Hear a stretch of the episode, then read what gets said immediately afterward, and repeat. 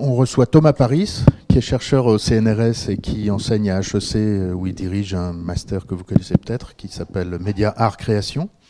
Il anime aussi un séminaire euh, très intéressant à l'école des mines sur le management des industries créatives. Et euh, c'est son sujet depuis de nombreuses années, le, fonctionnement des industries créatives. Et il vient de co-signer avec Jean-François Caillard un livre qui s'appelle La fabrique des startups, qui se conclut par un chapitre sur euh, la façon dont on peut industrialiser ou non la création, euh, à partir d'exemples tirés des startups, mais pas seulement, puisque tu parles de, gastronomie notamment et de d'architecture, euh, Renzo Piano et, d'autres exemples. Donc tu fais une typologie de la façon dont la création peut se transformer en processus industriel, et donc ça nous intéresse énormément. Merci de venir nous en parler, Thomas. Bien, bonjour à tous. Euh, merci beaucoup Lucas pour cette invitation. Euh, alors effectivement, je pense que c'est des choses qui peuvent vous intéresser parce que ça a un lien très très fort avec l'intitulé de votre, votre programme. Euh, donc en tant que chercheur au CNRS, moi je travaille depuis une quinzaine, vingtaine d'années sur ce que j'appelle le management de la création, ce que j'ai tendance à appeler de plus en plus l'économie de la création pour, pour donner une ampleur un peu plus importante à, à, cette recherche. Euh, et j'ai effectivement publié un livre en décembre avec, euh, avec un co-auteur, euh, qui est un vieux camarade qui s'appelle Jean-François Caillard, qui lui a fait une carrière dans le monde, dans le monde des startups, dans l'entrepreneuriat. et donc qui baigne dans ce monde depuis une, depuis une vingtaine d'années et qui m'a contacté il y a un peu moins de deux ans en me disant voilà j'ai un projet de livre euh, je voulais t'en parler, je pense que c'est intéressant euh, et je voulais te sonder sur deux choses. D'abord, est-ce que tu penses qu'il y a un intérêt? Et d'autre part, est-ce que tu as envie de t'embarquer avec moi dans cette histoire? Alors, je lui ai répondu oui, je pense qu'il y a un intérêt.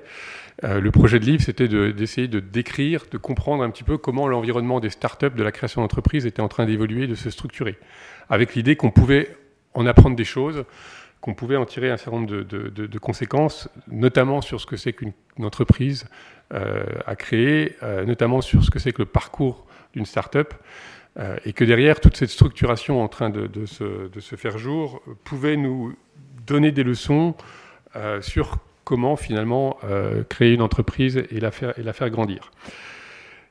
Et à sa deuxième question, est-ce que tu as envie de t'impliquer là-dessus? Je lui ai dit, écoute, euh, moi, comme tu le sais, euh, je travaille depuis 15 ans, 20 ans sur euh, l'ensemble des secteurs liés à la création, donc la mode, le cinéma, l'architecture, le design, la publicité, le parfum, la musique. et c'est vrai que, en travaillant aussi par, par ailleurs sur des problématiques d'innovation, je constate qu'il y a un certain nombre de points communs euh, et ça m'intéresserait de, pousser un petit peu ça pour voir dans quelle mesure on peut comparer l'univers de la création d'entreprise des startups à l'univers des industries de la création. Et, donc je lui ai dit oui, et on est parti sur, la rédaction de ce livre, où lui a apporté sa vision euh, très très euh, terrain, très concrète du monde de la création d'entreprise.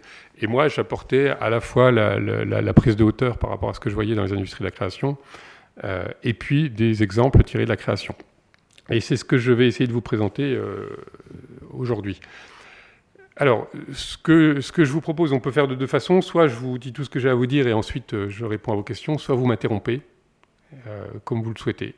Donc je déroule et si vous avez envie de poser des questions, vous les posez, sinon on les, prendra, vers la fin.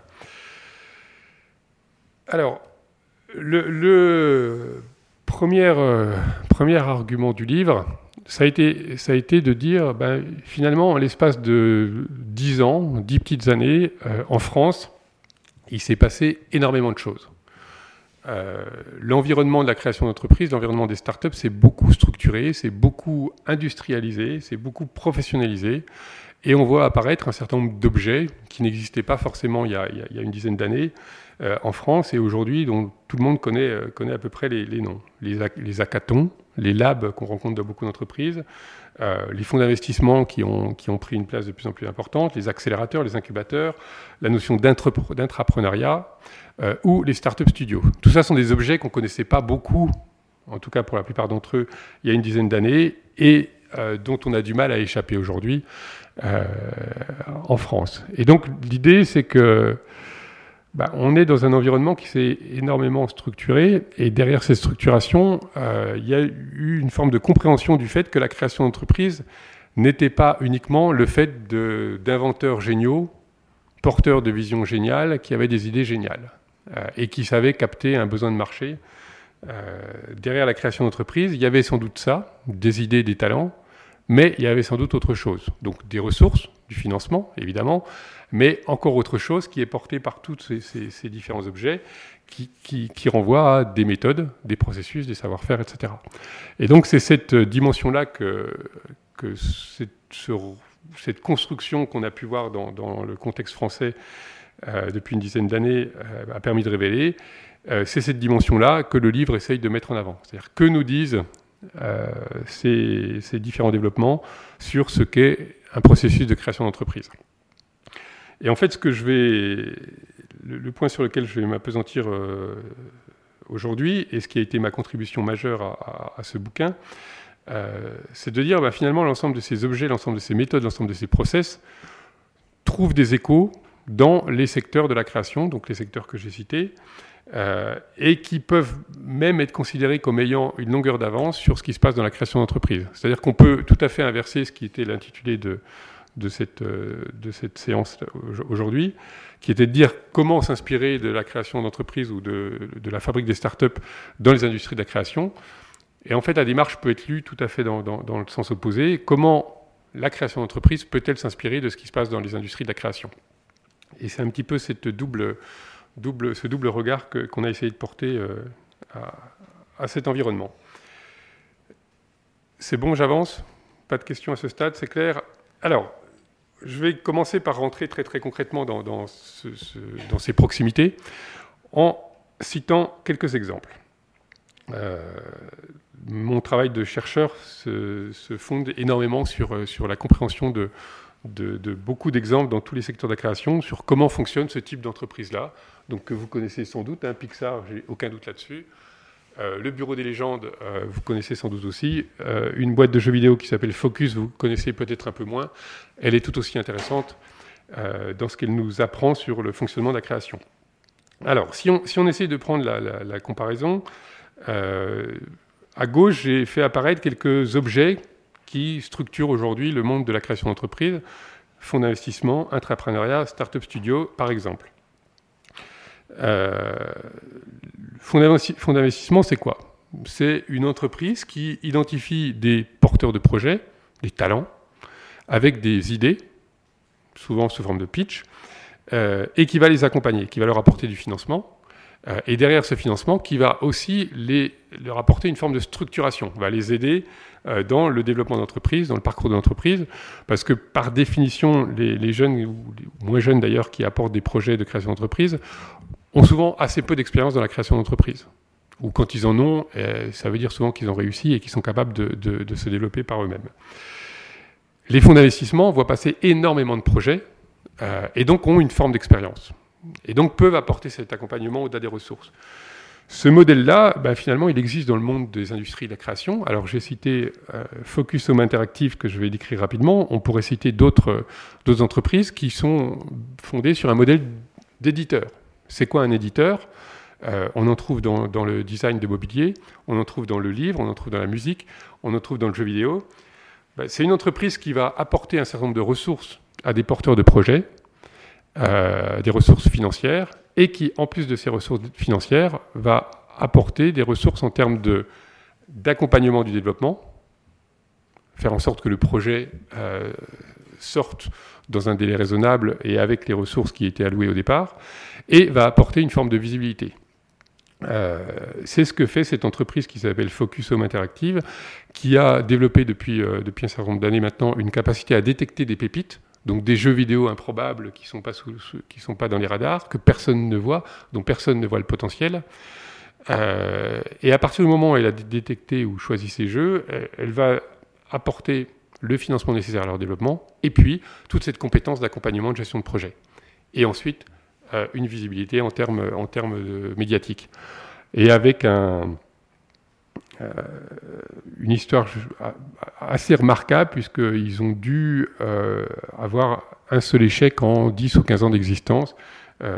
et ils apparaissent aujourd'hui comme le deuxième éditeur indépendant, comme le premier éditeur indépendant en France ou le deuxième éditeur en France. Et donc le fonds d'investissement, ce modèle qui, contribue à structurer la création d'entreprise, ben, c'est un modèle qu'on retrouve tout à fait dans le monde de la création euh, et depuis, depuis de longues années. Modèle de l'entrepreneuriat, c'est quoi? C'est des grandes entreprises qui se disent on va être capable de porter en notre sein euh, des projets innovants. Ce qui n'est pas facile, euh, c'est souvent une difficulté parce que la cohabitation entre l'innovation portée par un projet qui, sort un petit peu des, clous et la structure bureaucratique de la grande entreprise est quelque chose qui est difficile à concilier. Euh, mais les démarches d'intrapreneuriat se développent en entreprise depuis, euh, depuis une dizaine d'années aussi, où des grandes entreprises essayent de faire émerger des projets innovants dans, dans leur mur. Et quand elles font ça, finalement, de manière plus ou moins, plus ou moins consciente, elles s'inspirent de ce qui se passe là aussi dans un certain nombre de secteurs des industries créatives où des entreprises ont réussi à mettre en place un espèce de terreau, des grandes entreprises, qui permet à des projets différents d'émerger, de vivre, de se développer. J'ai cité Pixar, qui apparaît ici. Pixar est une grande entreprise aujourd'hui, mais qui n'est pas tombée dans le, dans le travers euh, d'une trop trop grande structuration et d'une incapacité à porter les projets audacieux. Donc Pixar a réussi à mettre en place une forme d'entrepreneuriat permanent. De même qu'Ubisoft, qui est une grande entreprise du jeu vidéo euh, française euh, et internationale, euh, et dont le fonctionnement repose sur vraiment cette logique d'entrepreneuriat. J'ai un certain nombre de projets qui se développent et je vais faire en sorte de les protéger et de les aider à se développer. Troisième modèle qu'on trouve dans, le paysage de la création d'entreprise, c'est ce qu'on appelle les start-up studios alors c'est peut-être un terme qui vous est un peu moins familier. C'est quoi les startup studios? Euh, ben, C'est souvent des entrepreneurs qui ont, qui ont réussi, première, une première entreprise, qui ont gagné un peu d'argent, ou beaucoup d'argent, euh, et qui se disent finalement des projets j'en ai plein. Donc j'ai une compétence euh, pour amener un projet à son terme, et ça, on pourra revenir dessus si vous voulez, mais ça, renvoie à un certain nombre de compétences. Ce n'est pas uniquement de la chance, ce n'est pas uniquement la vision initiale, c'est la capacité à, suivre un cheminement et à faire en sorte de préserver ce qui fait l'essence d'un projet. Donc cette compétence-là, euh, j'en ai fait la preuve. Et ensuite, j'ai pas mal d'idées. Et donc, je, vois finalement des, potentiels dans pas mal de contextes où on pourrait porter un certain nombre de projets. La difficulté euh, que rencontrent ces gens-là, c'est qu'ils n'ont pas les moyens, euh, en termes de temps, de développer toutes leurs idées. Et donc, qu'est-ce qu'ils font? Bah, Ils vont rentrer dans une espèce de division du travail. Ils vont apporter leurs idées, ils vont mettre en place une structure qui va développer ces idées, euh, et dont ils vont, eux, assurer la, la, cohérence et dont ils vont être les garants. Et c'est ça un startup studio.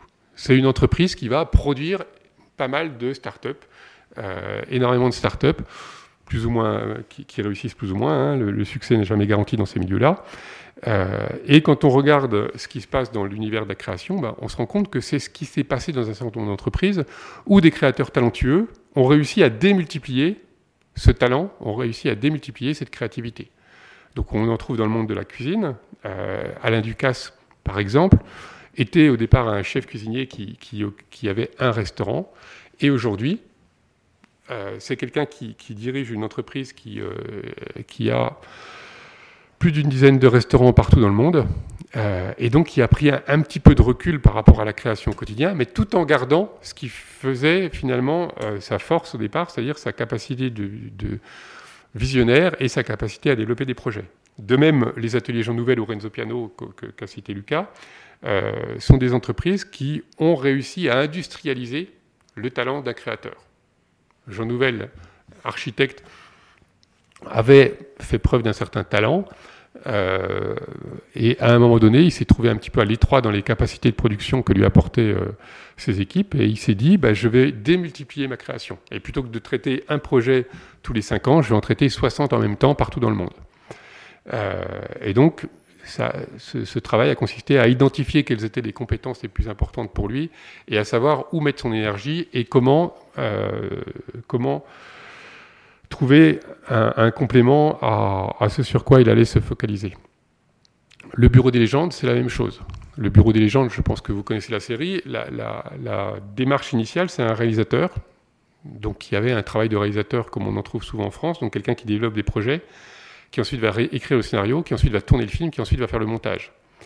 Et puis un jour, il a vu donc Éric Rochant, et un jour, il a vu émerger euh, cette espèce de, créativité un peu folle qu'on trouve dans les séries américaines. Euh, et il s'est dit, c'est une forme d'expression intéressante, mais pour arriver à basculer de mon métier de réalisateur à ce métier euh, ou à cette forme d'expression, je suis obligé de repenser complètement mon rôle. Et, donc son rôle est devenu celui d'un showrunner qui intervient sur à peu près toute la, chaîne de production d'une série, mais tout en acceptant une forme de division du travail. Et donc il, s'associe avec un, atelier d'écriture. Donc il écrit plus l'ensemble des épisodes, mais il a des gens qui écrivent pour lui et avec lui, et lui euh, arrive sur un rôle de supervision. Et finalement, dans tout ce processus de série qui est un vrai processus industriel, euh, la question qui s'est posée, c'est où est-ce que je vais mettre ma vision, ma compétence, dans quelles tâches elles vont être les plus importantes? Et donc lui fait le choix des acteurs, la supervision d'écriture euh, et la supervision du montage, par exemple. Et le reste, l'écriture au quotidien et la réalisation, est confiée à d'autres, parce qu'elles sont considérées comme moins, moins essentielles dans, ce qu'il a envie de créer. Et donc là, on a trois modèles différents euh, qui existent de manière euh, souvent assez ancienne dans les industries de la création, et que l'univers de la création d'entreprise a finalement dupliqué. Alors on y reviendra tout à l'heure, mais c'est quelque chose d'assez intéressant parce que derrière, ça veut dire quelque chose. Le fait que ces modèles-là aient été dupliqués, ça veut dire que dans, dès lors qu'on est dans une activité de création, euh, bah, il y a un certain nombre de, régularités qui, apparaissent. Et puis j'ai fait le, cheminement inverse euh, sur la quatrième ligne là, j'ai pris le modèle, classique, canonique de l'éditeur qu'on retrouve dans beaucoup de secteurs de la création. Et puis, euh, j'ai constaté qu'on arrivait à identifier des, entreprises qui, qui, se focalisaient sur ce même, modèle dans l'univers des startups. Donc là, l'exemple que j'ai pris euh, s'appelle Kima Ventures, c'est le fonds d'investissement de Xavier Niel, euh, et qui a la caractéristique d'investir dans, dans 50 startups par 50 50 startups par an, donc avec un flux d'investissement très très très important, et ils font ça avec 3 ou 4 salariés. Et donc là derrière, ça suppose quand même une vraie réflexion sur euh, bah, qu'est-ce qu'on va industrialiser dans notre processus pour être capable de euh, analyser les dossiers, euh, ils reçoivent à peu près un millier de dossiers par an, pour être capable d'analyser un millier de dossiers de, de, projets de start-up qui nous passent entre les mains, comprendre très très rapidement les critères qui vont faire qu'on va pouvoir euh, aller un petit peu plus loin dans ces dossiers, rencontrer très très vite les équipes pour comprendre si elles ont les compétences qu'il faut pour ramener ces projets, et ensuite choisir très très rapidement. Quand Kima a fait ça, ils sont sur un modèle d'éditeur qu'on retrouve euh, dans l'édition par exemple. Hein. les, maisons d'édition dans la littérature euh, reçoivent plusieurs dizaines de manuscrits par semaine. Et donc, ont en face à peu près le même processus que ce qu'a pu mettre en place Kima. Voilà, donc tout ça pour dire qu'il y, a un certain nombre de proximités et que finalement ces activités qu'on retrouve dans un contexte, la création d'entreprise, ou dans l'autre, les industries de la création, sont suffisamment euh, similaires pour, justifier ces régularités. Est-ce que, vous avez des questions à ce stade? Ou des commentaires? Non? Je continue alors, ce que, ce que, je vais faire maintenant, c'est rentrer un peu plus finement dans euh, la division du travail dans l'activité de création, et notamment dans les industries de la création. Euh, comment penser la division du travail pour penser l'organisation et pour être capable ensuite d'apporter ce type de réponse et d'avoir des entreprises qui industrialisent euh, d'une certaine manière la création. Je, m'arrête deux secondes sur le terme d'industrialisation. Euh, il ne faut pas le prendre au sens péjoratif. Hein. Industrialisation, ça veut dire simplement démultiplier et être capable de mettre, sans renier la dimension artisanale, humaine, subjective, etc., mais de mettre à côté une dimension de processus et d'organisation. Alors, dernière chose, avant de rentrer dans, le détail, euh, cette question d'industrialisation, en fait, elle pose la question de la relation entre euh, ce qui est formalisable, donc ce qu'on peut mettre dans des processus, et ce qui relève de l'intuition, de la subjectivité euh, et de l'individu. D'accord? Les industries de la création, quelles qu'elles soient, accordent une importance considérable à l'individu, un individu, plusieurs individus, et à sa, vision subjective. Quand on parle d'industrialisation de la création, on ne remet pas en cause cette, cette dimension-là. Mais simplement, on pose la question de où est la frontière entre ce qui doit rester l'apanage d'un individu et ce qui peut tout à fait rentrer dans des, dans des, dans des formats un peu, plus, un peu plus organisés et structurés. Euh, les, les, éléments qu'on retrouve à la fois dans la création d'entreprises euh, et dans les industries de la création euh, peuvent se résumer ici. Finalement, dans ces deux contextes, ben, on a des porteurs, donc ces individus avec leur subjectivité, euh, des porteurs de projets, et puis cette notion de pitch qui joue un rôle très très important dans les, dans les deux contextes. Au départ, quand on a un projet, que ce soit dans les industries de la création ou dans une start-up, il faut être capable de vendre son projet que vous ayez un projet d'une maison de, de, mode, par exemple, ou de film, ou de, ou de musique, il faut être capable de le vendre si vous voulez trouver des partenaires euh, collaborateurs ou financiers. Euh, deuxième élément, c'est que dans ces deux contextes, l'idée n'est qu'un point de départ. Et ça, c'est quelque chose de très important. Euh, dans la création d'entreprise, comme dans les industries de la création, l'idée n'est pas tout. Et, ça, c'est un des apprentissages qu'on a fait sans doute ces dix dernières années dans la création d'entreprise, c'est qu'on est sorti du modèle romantique où on avait quelqu'un de génial qui arrivait avec une idée géniale. Non, l'idée est un point de départ, un processus assez long. Troisième apprentissage euh, qu'on a pu faire dans ce secteur de, l'entrepreneuriat dans les startups et qu'on a fait aussi dans le monde de la création, euh, c'est que dans les deux cas, il y a l'implication euh, d'organisation et de collectif. Donc ce sont des processus collectifs dans chacun de ces cas, avec des organisations dans chacun de ces cas. Alors, comment se passe l'industrialisation dans les industries de la création? Alors, première chose, et ça je pense que vous, vous en êtes absolument conscient, euh, on a une division du travail, et on a une division du travail dans le processus même de création. Euh, vous, évoluez dans ce milieu, donc je pense que vous avez cette conscience, mais c'est une conscience qu'on n'a pas forcément parce qu'on reste imprégné d'une vision extrêmement romantique de la création. La création, euh, on pense tout de au créateur, au génie, au talent extraordinaire, etc. etc. Euh, et c'est sans doute souvent lui qu'on va, qu'on va mettre en avant et le seul qu'on va voir, le seul ou la seule. et on verra sans doute assez peu ou assez, ou assez mal les équipes qu'il y a derrière.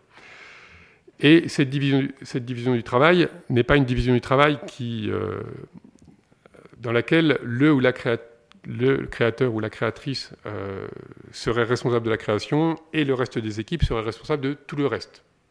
La logistique, l'intendance, etc. Non, la division du travail porte aussi sur l'activité de création. Et quand on regarde comment fonctionne une activité de création, ben, on se rend compte qu'il y a plusieurs euh, tâches ou phase euh, dans, son fonctionnement. Premier type de tâche ou d'activité, la notion d'inspiration. Euh, la notion d'inspiration, c'est quoi? Bah, C'est ouvrir euh, le, champ pour faire rentrer des idées nouvelles, différentes. et c'est une tâche, et, j'y reviendrai tout à l'heure, qui, qui s'organise. Donc on peut confier. Et ce n'est pas uniquement le créateur qui attend que l'inspiration vienne, éventuellement qui aille se balader au, bord de scène pour, euh, pour que ça vienne. Non, c'est des tâches qui s'organisent, qui se structurent. Deuxième, deuxième activité qu'on observe dans tous les secteurs de la création, la notion de cadrage. Le cadrage, c'est quoi? C'est comment on organise la collaboration entre la personne qui est à l'origine du projet ou de la proposition et les équipes qui vont s'impliquer dessus. Et donc ça passe par euh, des briefs, ça passe par des mots, ça passe par des images, ça passe par des posters, ça passe par différents artefacts que, que vous connaissez dans le monde de la, de la mode et qu'on retrouve dans tous les secteurs. Troisième euh, activité différente, euh, les mises en forme. Et je parle, je parle volontairement au pluriel, puisque l'activité de création n'est pas uniquement la projection d'une idée dans un format définitif, mais c'est un cheminement qui fait que l'idée de départ plus ou moins formalisée euh, va être projeté dans le réel au travers de plusieurs artefacts. Euh, je ne vais pas prendre l'exemple de la mode puisque c'est celui que vous connaissez le mieux, mais si on prend l'exemple du, design, euh, design industriel par exemple, bah, à partir du moment où le, le, designer ou un designer a une idée, bah, ensuite il y a différents éléments qui vont intervenir, des dessins, des maquettes, maquettes à l'échelle, maquettes réduites, maquettes numériques, etc., etc.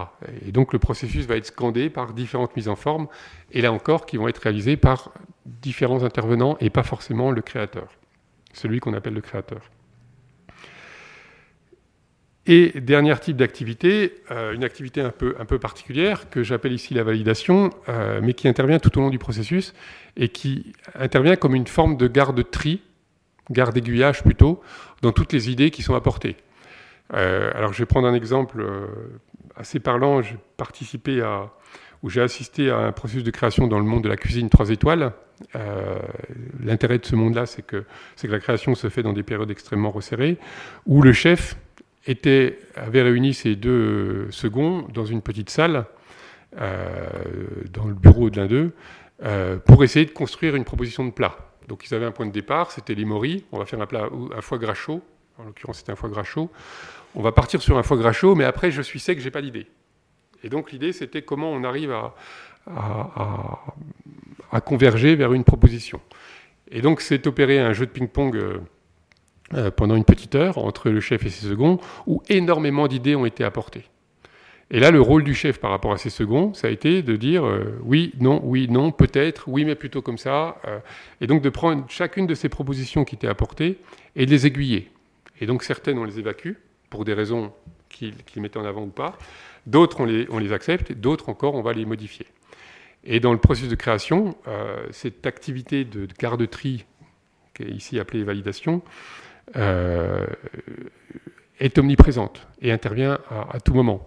Si on prend l'exemple, euh, si on revient dans le monde de l'architecture et de Renzo Piano, euh, puisqu'on l'a cité tout à l'heure, Renzo Piano a, trois bureaux, donc deux bureaux importants à Gênes et à Paris. Et quand il vient à Paris, il fait une revue des projets. et là, les architectes en charge des, projets lui présentent les projets et Renzo Piano passe devant et dit oui, non, oui, non, plutôt on va faire ça comme ça et donc les reprend, les revoit, et vraiment dans cette logique d'aiguillage. et donc, les activités de création sont constituées de ces quatre types d'activités. Il y en a peut-être d'autres, peut-être que vous me direz que j'en ai oublié une. En tout cas, dans tout ce que j'ai pu observer, moi, dans différents contextes, je, vois qu'on arrive à ramener l'activité de création euh, autour de ces quatre types d'activités. À partir du moment où on a dit ça, eh ben, ces quatre types d'activités peuvent être affectés à des individus différents et donc peuvent donner lieu à une division du travail. Euh, et concrètement, c'est ce qu'on ce observe dans les différents secteurs, hein, euh, c'est que s'opère une division du travail qui n'est pas forcément la même selon les secteurs, qui n'est pas forcément la même selon les organisations, en fonction des affinités euh, des, des, créateurs ou des créatrices. certains voudront être beaucoup plus présents sur telle ou telle tâche. La, la, chose qu'on peut dire néanmoins, c'est que la tâche qui va faire la prérogative de celui qu'on considère comme le créateur, euh, c'est à coup sûr la validation. C'est-à-dire que même les créateurs qui sont les plus éloignés du processus vont se garder cette fonction-là de dire oui, non, oui, non, oui, non, on va plutôt partir dans telle direction. Et souvent aussi, ils interviennent sur la phase de, cadrage, c'est-à-dire qu'ils peuvent donner l'impulsion de départ. Euh, Jean Nouvel, par exemple, sur euh, Louvre Abu Dhabi avait dit euh, je veux retrouver l'ambiance des, oasis avec la lumière qui la, lumière qui est diffusée par par les palmes des palmiers par exemple. Alors maintenant ce que je disais tout à l'heure c'est qu'à partir du moment où on a identifié ces activités, ben, on se rend compte qu'on peut les organiser, les structurer. Et donc c'est là qu'on peut faire appel à des collaborateurs extérieurs ou créateurs. L'inspiration, l'ouverture euh, se gère. Alors, l'inspiration, l'ouverture, c'est quoi? C'est d'aller se confronter à d'autres cultures. Donc là, c'est l'exemple de. Euh, évidemment, son nom m'échappe. Le couturier historique de Dior qui est passé chez Maison Martin Margiela. Euh, Galliano, voilà. Galliano avait pour habitude, quand il était chez Dior, de partir systématiquement en voyage euh, à la rencontre d'autres cultures pour s'inspirer. Euh, et par exemple, il partait en Patagonie et il revenait et il disait à ses équipes euh, on va travailler sur la, selle du gaucho, ou on va travailler sur gothique chic par exemple. L'ouverture peut se faire aussi par les talents. Et là, je, prends l'exemple de, de, Pixar. Pixar qui était dans une très très belle trajectoire, où chaque film était considéré comme meilleur que le précédent et avait un succès commercial et critique meilleur que le précédent. Ils auraient pu s'endormir sur leur laurier, et au moment des indestructibles, ils se sont dit, ben non, on va faire différemment. Parce que le risque, c'est que finalement, on, finisse par s'essouffler euh, ou par se scléroser. Et donc, on va aller chercher quelqu'un euh, qui n'est pas dans notre sérail, qui vient d'un univers radicalement différent, qui s'appelle Brad Bird, et qui vient de la 2D. Quelqu'un qui n'y connaît rien à l'animation 3D, qui n'a jamais fait d'animation par ordinateur, quelqu'un qui dessine. Eh ben, on va l'emmener, on va le mettre dans nos équipes, et avec lui, on va essayer de faire un film. Et là, on est dans cette même démarche d'ouverture, euh, d'aller chercher du sang neuf, d'aller chercher des façons de penser différentes, pour dynamiser un petit peu la création. Euh, cette ouverture ou cette inspiration peut se faire par la technologie aussi. L'exemple que vous voyez là, alors j'ai un petit film, et j'aurai sans doute pas le temps de vous le montrer, euh, est issu de, recherches que mène le Cirque du Soleil. À un moment donné, ils ont travaillé avec une université en Suisse sur les drones. Euh, ils ne savaient pas ce qu'ils voulaient en faire, ils n'avaient pas forcément de créateurs qui avaient une attente derrière. Mais ils ont dit on va essayer de travailler sur les drones, voir ce qu'on peut faire avec des drones. Et l'université en Suisse et les équipes du Cirque du Soleil ont fait un certain nombre de choses et, sont arrivés à ça finalement. Une animation faite par drones qui sont recouverts d'un abat-jour. Et donc dans, le noir, ça fait des abat-jours volants et qui donnent quelque chose de très très beau. Euh, et tout ça a été développé et a été proposé, et notamment à Philippe Découfflé, qui a repris ça pour faire son spectacle à Broadway, euh, le spectacle qu'il a fait avec le Cirque du Soleil. Et donc là aussi, tout le processus d'inspiration, d'ouverture, s'est fait par l'entreprise, donc de manière structurée, et non pas par le créateur. Euh, donc ça a été pris en charge par d'autres équipes. Et enfin, on peut aussi euh, gérer l'ouverture par, euh, et l'inspiration en allant se confronter à des matériaux nouveaux. C'est ce qu'on voit dans, la mode, vous le voyez assez régulièrement. Là, j'ai pris l'exemple d'Alain Passard, qui un jour a dit Le champ du légume est un champ complètement inexploré. donc je vais prendre des légumes, je vais apprendre à jouer avec eux, je vais regarder comment ils réagissent, je vais les faire pousser dans des environnements différents, je vais prendre des espèces différentes, les mettre dans des sables différents, dans des sols différents, euh, et je vais expérimenter sur eux différentes formes de cuisson. Et là, je m'ouvre un champ radicalement nouveau et qui va me permettre de renouveler ma création. Donc voilà, donc tout ça s'organise, se structure, et on voit dans différentes entreprises qui ont cette capacité à, porter la création de manière régulière et dynamique, euh, qu'un certain nombre de dispositifs servent à nourrir en permanence les créatifs et les créateurs. Les, recherches et les mises en forme, donc ça je vous l'ai indiqué, hein, ça vient sconder un petit peu le processus où il y a plusieurs euh, artefacts intermédiaires. On est dans une logique d'expérimentation. Alors là, ce qui est très intéressant, c'est que euh, ce ce qu'ont appris les gens de l'univers des startups, c'est la notion de prototypage rapide. À partir du moment où vous avez une idée, très très vite, il faut arriver à prototyper. Pourquoi en prototype ben, Parce qu'on va se rendre compte assez rapidement de comment réagit cette idée dans le réel. Et puis on va pouvoir voir en prototypant comment réagissent les, gens autour. Euh, le prototypage rapide, ben, c'est finalement la norme dans beaucoup d'industries de la création, où on essaye de passer très très vite de l'idée à une première mise en forme. Euh, alors, je ne vais pas reprendre l'exemple de la mode, mais vous connaissez très bien la démarche de Chanel, euh, qui à un moment donné s'est dit si on perd nos savoir-faire rares, euh, quand Karl Lagerfeld euh, va dessiner quelque chose, il aura plus le résultat dans la journée devant lui. Et donc il y a un temps long qui va, qui va, qui va se développer entre le moment où il a l'idée et le moment où il a le résultat face à, face à lui, et ça c'est problématique. et donc Chanel a racheté un certain nombre de, de, de, métiers rares, mais on trouve la même chose dans, dans le jeu vidéo. Là, c'est l'exemple d'un jeu vidéo développé par Ubisoft qui s'appelle Steep. Euh, et Ubisoft a découvert qu'on pouvait générer des mondes par ordinateur. Donc avant, il y a quelques années, les mondes, donc ces montagnes que vous voyez très très mal, euh, étaient faites à la main. C'était des artistes qui dessinaient les montagnes euh, avec l'outil informatique à la main. Et un jour, ils se sont rendus compte qu'on avait des outils qui permettaient de générer ça automatiquement. Euh, et tout l'enjeu derrière, ça a été euh, bah, de, réduire le temps finalement entre la vision du créateur qui dit je voudrais une montagne qui ressemble plutôt à ça parce que sur ces montagnes-là je vais faire, euh, je vais faire, du ski ou je vais faire, du, je vais faire faire du snowboard et la réalisation de, ce qu'il avait en tête. Et le fait d'utiliser ces, outils qu'on appelle les outils procéduraux a permis de raccourcir ce temps. Et la vertu première de, ces outils-là, ça a été d'augmenter la capacité à itérer. Et, vraiment, c'est quelque chose qu'on retrouve aussi euh, dans toutes les industries de la création. L'itération, la notion d'itération est très très importante. En permanence, on essaye d'organiser l'aller-retour entre le, concept et puis la réalisation. Euh, et ça, c'est ce qu'on retrouve vraiment dans cette notion de prototypage rapide qui, est, devenue comme une norme dans les industries, euh, enfin dans, le monde des startups. Cadrage et validation, euh, donc j'ai cité ça. Euh, là, c'est simplement pour vous dire que la notion de cadrage peut prendre des formes très très différentes.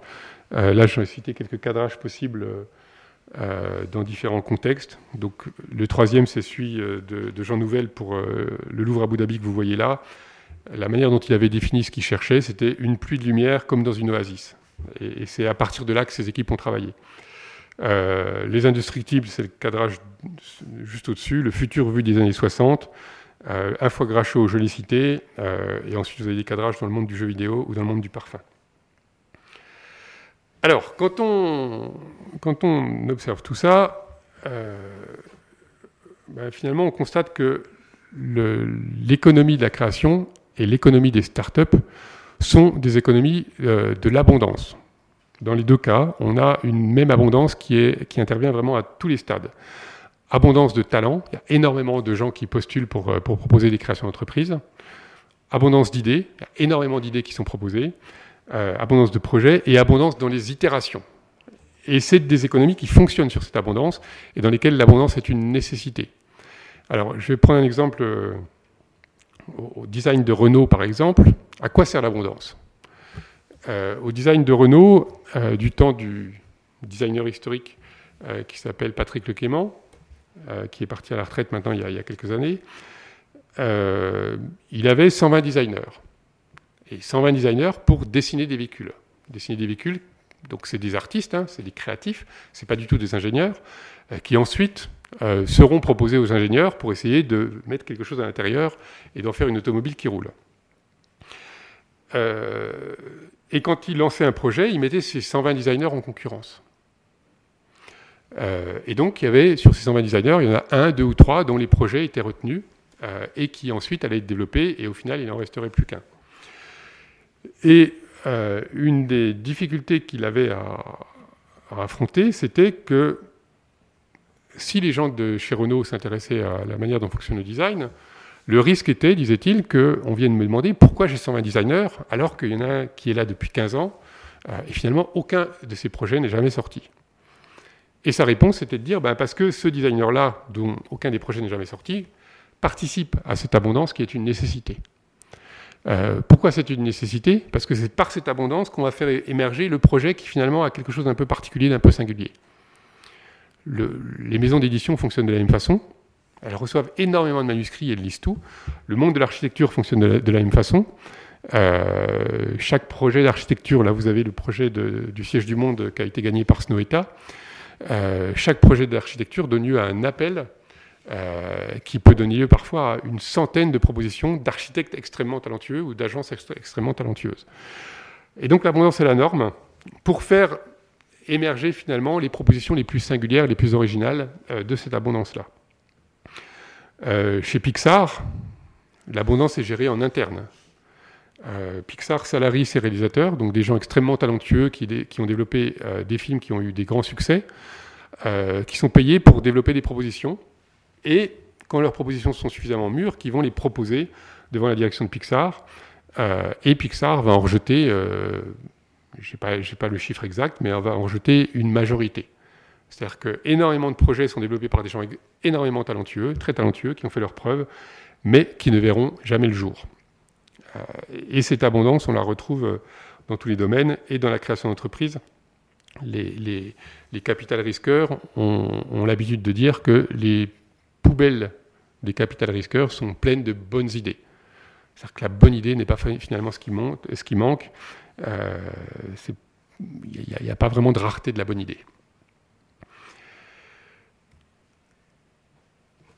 Alors, je ne reviens pas là-dessus parce que, j'en ai parlé. Quelle heure il est? Il reste un quart d'heure, donc je vais un petit peu accélérer pour laisser un peu de temps à, vos questions et à la discussion. ça, simplement, ces illustrations-là, ce sont toutes des productions intermédiaires que vous ne verrez jamais sur le film final, mais qui viennent scander le processus de création d'un film chez Pixar. Et donc, il y a énormément d'objets intermédiaires qui sont créés. Euh, là, vous avez des tableaux qui sont extrêmement qualitatifs, qui sont, qui sont faits, qui sont dessinés pour essayer de montrer l'ambiance à laquelle on veut parvenir. Euh, et ce qu'il y a de remarquable chez Pixar, c'est que les films sont faits entièrement en 2D à la main avant d'être faits en 3D. Euh, donc on a vraiment ce processus extrêmement scandé. Dernier élément important dans ces processus et dans cette division du travail, dans cette industrialisation, ben, la gestion de la qualité qui est quelque chose de, de très très important dans un certain nombre d'entreprises, euh, qui passent par le traitement des détails. Ce qui est remarquable chez, Pixar, c'est leur capacité à aller traiter les détails les plus, fins, y compris des choses qu'on pense ne pas voir à l'écran. Euh, les temps de développement, donc la maturation des projets, et puis la capacité dans ces entreprises à ce que une expression que je reprends d'un designer de jeux vidéo japonais, renverser la table de thé, c'est-à-dire qu'en permanence, à n'importe quel moment du projet, être capable de dire ça va pas du tout, on arrête et on repart à zéro. Et donc tout ça, c'est des choses qui, sont inscrites dans le fonctionnement de ces industries de la, création. Voilà, donc tout ça euh, donne un processus qu'on pourrait modéliser comme ça, donc un aller-retour entre, le monde conceptuel, les idées, et le monde réel, les mises en forme, euh, très très itératif et dans une logique d'ouverture-fermeture, ouverture-fermeture, euh, sachant qu'au bout, il faut bien arriver à converger. Donc c'est une ouverture-fermeture qui petit à petit va converger. Alors,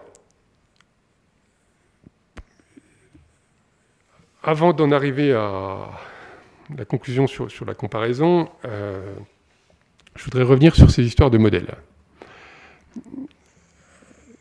Donc tout ce que je vous ai montré là, c'était le, processus de création et comment à partir de là on peut penser euh, l'industrialisation de la création. Pardon, quand, je dis ça, en fait, ce qu'il y a derrière, c'est que les différentes phases, étapes, tâches peuvent être prises en charge par différents individus. Et c'est ça qui va fonder la division du travail, c'est ça qui va fonder le type d'organisation qu'on voit apparaître dans, le milieu des startups. Une startup studio, c'est quoi Finalement, c'est un individu qui se dit bah, finalement, je suis plutôt bon pour porter une vision, et donc je vais garder la main sur la validation, et je vais m'appuyer sur des personnes euh, pour faire les autres phases du processus. Et donc, sachant qu'à la fin, c'est toujours moi qui validerai les propositions, qui, régulerai, et je vais, je vais mettre euh, toute mon énergie sur cette valeur ajoutée qui est celle que j'ai prouvée dans, dans, dans le passé. Et donc cette division du travail bah, donne lieu finalement à plusieurs modèles qu'on retrouve euh, dans les industries de la création, des modèles d'organisation, euh, et qu'on retrouve aussi dans, l'univers des startups. Et finalement, c'est à peu près les mêmes modèles. Et ces modèles, c'est quoi? Ben, C'est la manière dont on gère l'intégration de trois types de composantes qui vont être l'inspiration, comment je vais chercher des idées nouvelles, comment je me nourris d'idées nouvelles pour en permanence être capable de me renouveler, l'outil, l'outil de création, et donc derrière l'outil, c'est les processus, les équipes, les ressources, etc. C'est l'atelier d'un directeur artistique dans une maison de mode, par exemple, euh, et les talents eux-mêmes. Et en fait, les modèles qu'on voit apparaître dans ces secteurs-là, c'est euh, bah, qu'est-ce qu'on met de ces trois composantes-là dans l'organisation et qu'est-ce qu'on laisse en externe? Exemple de Pixar, Pixar, c'est ce que j'ai appelé ici le modèle intégré en bas à gauche. Pixar met toutes les ressources dans son organisation. Donc les talents, c'est les réalisateurs, on les salarie.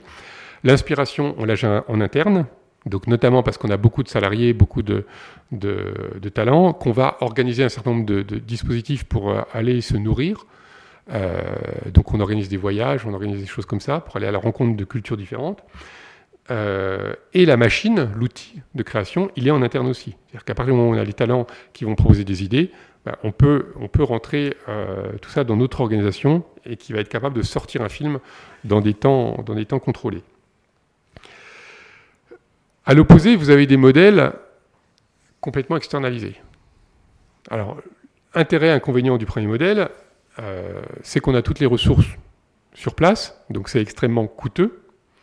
Euh, et il y a quand même le risque de sclérose à un moment donné.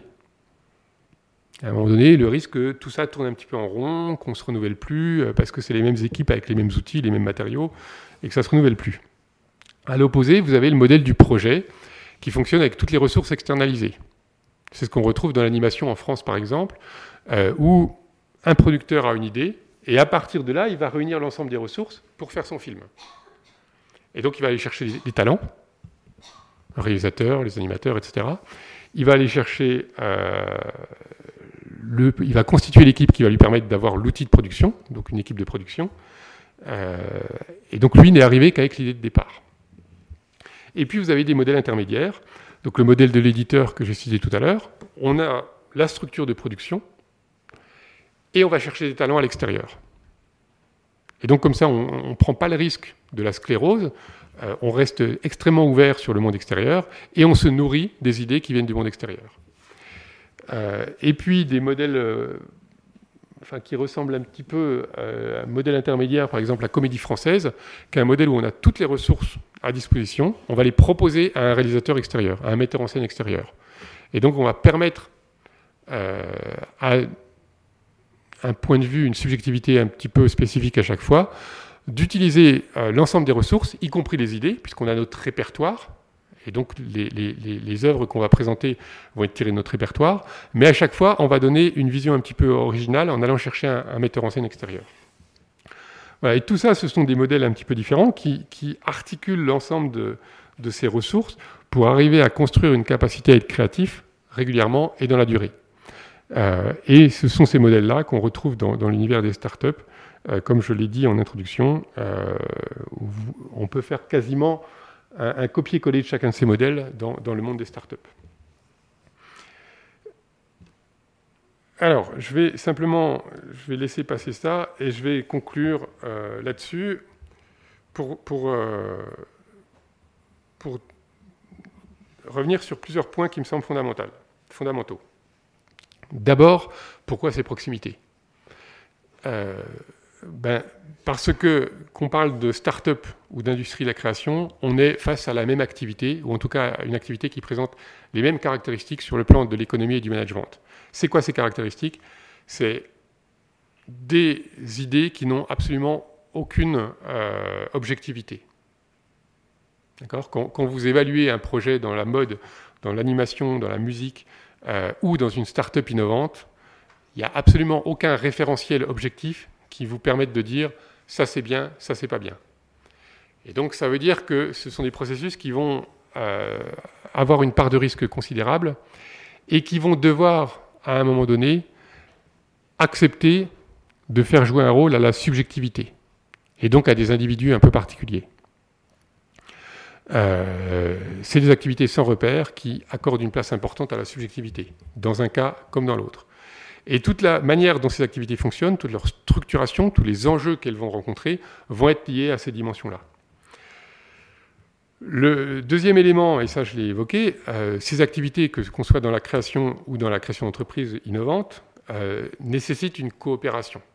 D'une part parce que souvent euh, le porteur de projet ne porte pas l'ensemble des compétences nécessaires, et quand il aurait l'ensemble des compétences nécessaires, il n'a pas la capacité temporelle euh, à porter les projets de A à Z. On prend l'exemple de l'architecture. Euh, un architecte talentueux peut sans doute arriver à faire un projet de A à Z, mais ça lui prendra 10 ans de sa vie. Donc s'il veut rentrer dans une logique où il va développer une œuvre, euh, il est obligé de s'entourer et donc de renoncer à certaines prérogatives, prérogatives et de se concentrer sur celles qui sont les plus importantes, les plus structurantes dans la construction de cette œuvre. Troisième point, euh, bah, ces processus révèlent des compétences qui sont rares, en tout cas qui, qui, qui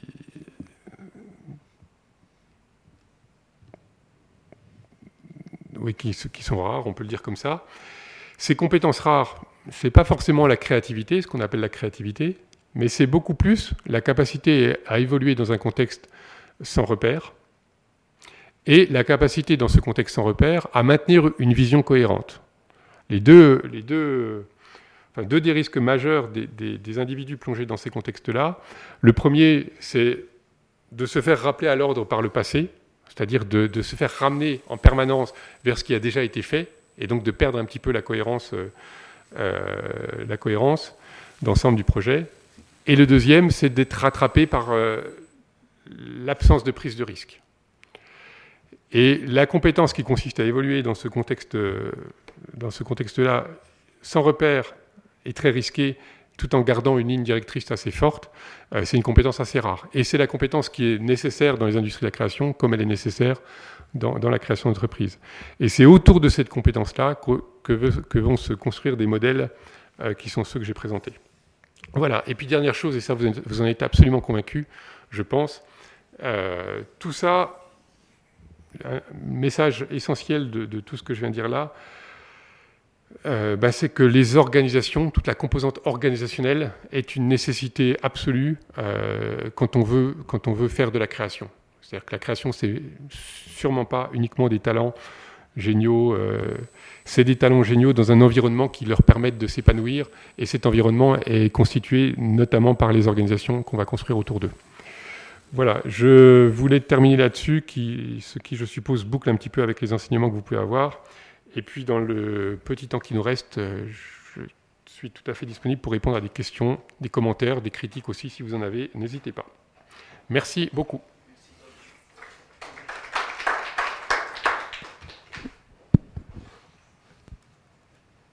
À vous Est-ce que tu peux nous dire, Thomas, si dans les exemples que tu prends et que tu étudies depuis des années, la mode te surprend par tel ou tel aspect de son approche? Des processus et peut être considéré par d'autres secteurs comme une référence intéressante. Alors, euh, oui, pardon, j'allais oublier celui-là. Euh, est-ce que la mode est particulière? Alors, d'abord, moi, j'ai une appréhension de ces secteurs qui est une appréhension globale. C'est-à-dire que je considère que les industries de la création, les activités de création dans tous les secteurs ont suffisamment de points communs pour permettre de les étudier, de les étudier dans ensemble et pour que cette étude globale soit fertile. Et, ça, jusque-là, ça n'a pas été remis en cause. Euh, malgré leurs différences, malgré leurs spécificités, tous ces secteurs partagent vraiment un même socle que j'ai essayé de rappeler ici. Dans, ce cadre-là, qu'est-ce que la mode a de particulier? À mon sens, la mode a, un élément et demi de particulier. Un sur lequel elle, a gardé une longueur d'avance, en tout cas un certain champ de la mode en tout cas, euh, et l'autre sur lequel elle est sans doute euh, dans une mouvance un peu plus, générale. L'élément particulier, euh, c'est la capacité dans la haute couture à, se mettre dans une position extrêmement avant-gardiste et, de précurseur. Ce qu'on voit dans l'ensemble des industries de la création, c'est que le rapport au marché, aux clients, aux consommateurs, est une question qui se pose. Le, biais le plus, le plus, naturel et le plus dangereux, c'est d'impliquer le marché très très tôt dans les processus et d'aller finalement demander euh, aux gens ce qu'ils ont envie de voir, d'écouter, de manger, etc. Euh, et ça donne la nouvelle star, la Star Academy, euh, qui, produisent des choses sans doute intéressantes, mais qui sont vraiment euh, dans une logique de on fait rentrer le marché dans le processus de création lui-même. Et donc c'est plus moi qui vais décider ce que je vais vous proposer, je vais vous demander ce que vous voulez, je vais vous mettre plein de chanteurs devant vous, et c'est vous qui allez le choisir. La haute couture est épargnée de, ça et a réussi à construire un modèle dans lequel elle peut s'enfermer pendant des jours et le jour J dévoiler sa création et ce qui est extrêmement rare et ce qu'on voit nulle part ailleurs. C'est-à-dire cette capacité à affirmer une position de prescripteur euh, est une vraie spécificité de la haute couture. Maintenant, l'autre dimension de la mode qui est sans doute notable, mais qui est rattrapée de plus en plus par d'autres secteurs, c'est le rythme. Ce qu'on voit quand on s'intéresse aux industries de la création, euh, c'est qu'il y a pas mal d'éléments structurants, j'en ai évoqué certains, mais il y a certains éléments structurants qui vont être liés à la manière dont est diffusée la création. Euh, et la manière dont est diffusée la création, euh, prenons l'exemple de, ce qui se passe dans, dans, le cinéma aujourd'hui. Quand vous consommiez le, cinéma en allant dans des salles de cinéma, en payant un ticket pour un film qui était projeté parmi cinq ou six autres films, ce n'était absolument pas le même contexte que quand vous avez accès à une offre pour laquelle vous payez un abonnement Netflix ou un autre. Et une fois que vous êtes face, face à votre abonnement, vous avez le choix entre des dizaines de milliers d'œuvres. Euh, pour vous, c'est pareil. Vous, allez regarder un film en salle ou vous le regardez sur Netflix, mais les implications que ça a en matière de création sont incommensurables. C'est-à-dire que derrière, c'est toute l'organisation, toute la structure de la création qui va être modifiée, et notamment la capacité à proposer des, propositions euh, audacieuses. Alors, je ne vais pas forcément développer ce cas-là, mais qu'est-ce qui se passe dans la mode aujourd'hui? Euh, On est face à une accélération, donc un nombre de beaucoup plus important de, défilés qu'avant. On est passé à quoi? Six collections maintenant, au moins. Euh, ce qui fait que les propositions ont de moins en moins de temps pour trouver leur public et pour être visibles. Et donc on va basculer dans un cycle euh, de, la mode qui va être de plus en plus tiré, ou encore plus qu'avant, par la publicité plutôt que par des prescripteurs. Euh, les boutiques pouvaient encore faire à un moment donné leur travail de prescription. Et je vous accompagne et vous regardez euh, ce qui vous plaît et vous l'essayez et si ça vous plaît, vous pouvez l'acheter. Quand on bascule vers un mode accéléré comme ça, ce qui va prendre le pas en matière de prescription, c'est la publicité et la visibilité médiatique à un moment donné. Et les boutiques ont de moins en moins la capacité euh, à assumer ce rôle-là. Et donc la, mode est sans doute là dans un mouvement un peu plus, général. C'est quelque chose qu'on a rencontré dans l'univers du parfum depuis des années, où le parfum est, embarqué dans un rythme complètement insoutenable euh, qui ne lui permet plus d'être créatif. Euh, mais ces secteurs-là sont rattrapés par le monde de l'édition, où de plus en plus on, bascule vers un rythme accéléré, où les livres sortent en nombre de plus en plus important, donc ont de moins en moins le temps d'être lus par les libraires, donc ont de moins en moins le temps d'être prescrits, et donc la prescription devient de plus en plus euh, l'apanage de la publicité. Euh, et tout ça enclenche un cercle vicieux qui fait que les livres plus compliqués, plus audacieux, plus difficiles d'accès, qui demandent un peu plus de temps pour trouver leur public, ont de moins en moins de place. Et donc en ça, c'est peut-être la deuxième caractéristique qui me semble notable de la mode, mais celle-là est peut-être un peu moins, un peu moins unique que, que l'exemple de la haute couture. C'est-à-dire, euh, à l'exemple du parfum, des contraintes qui, qui étouffent. C'est ça. Euh, c'est qu'on peut tout à fait avoir des consommateurs avides de création, de nouveautés, d'innovation, des euh, nés qui soient extrêmement talentueux, mais ce qui est entre les deux fait qu'on n'a plus la capacité à répondre à, ces consommateurs qui auraient envie d'avoir quelque chose de plus, de plus, de plus innovant, de plus audacieux, de plus authentique. Donc le, marketing a pris le pouvoir au dépens de la création, très souvent. D'une certaine manière, C'est ce que tu observes de plus euh, saillant dans le, la mode et plus, plus, avant dans le parfum, nous, nous aussi, évidemment. Est-ce que vous avez des questions? On remercie Thomas. Je vous invite à lire le livre donc, de Jean-François Caillard et de Thomas, La fabrique des startups. Euh, chez Pearson, publié il y a quelques mois. Et merci beaucoup à Thomas d'avoir pris le temps de venir nous, nous parler. Eh ben, merci pour ton invitation, Lucas, et merci à vous tous, et j'espère que ça vous aura éclairé. Et bonne journée.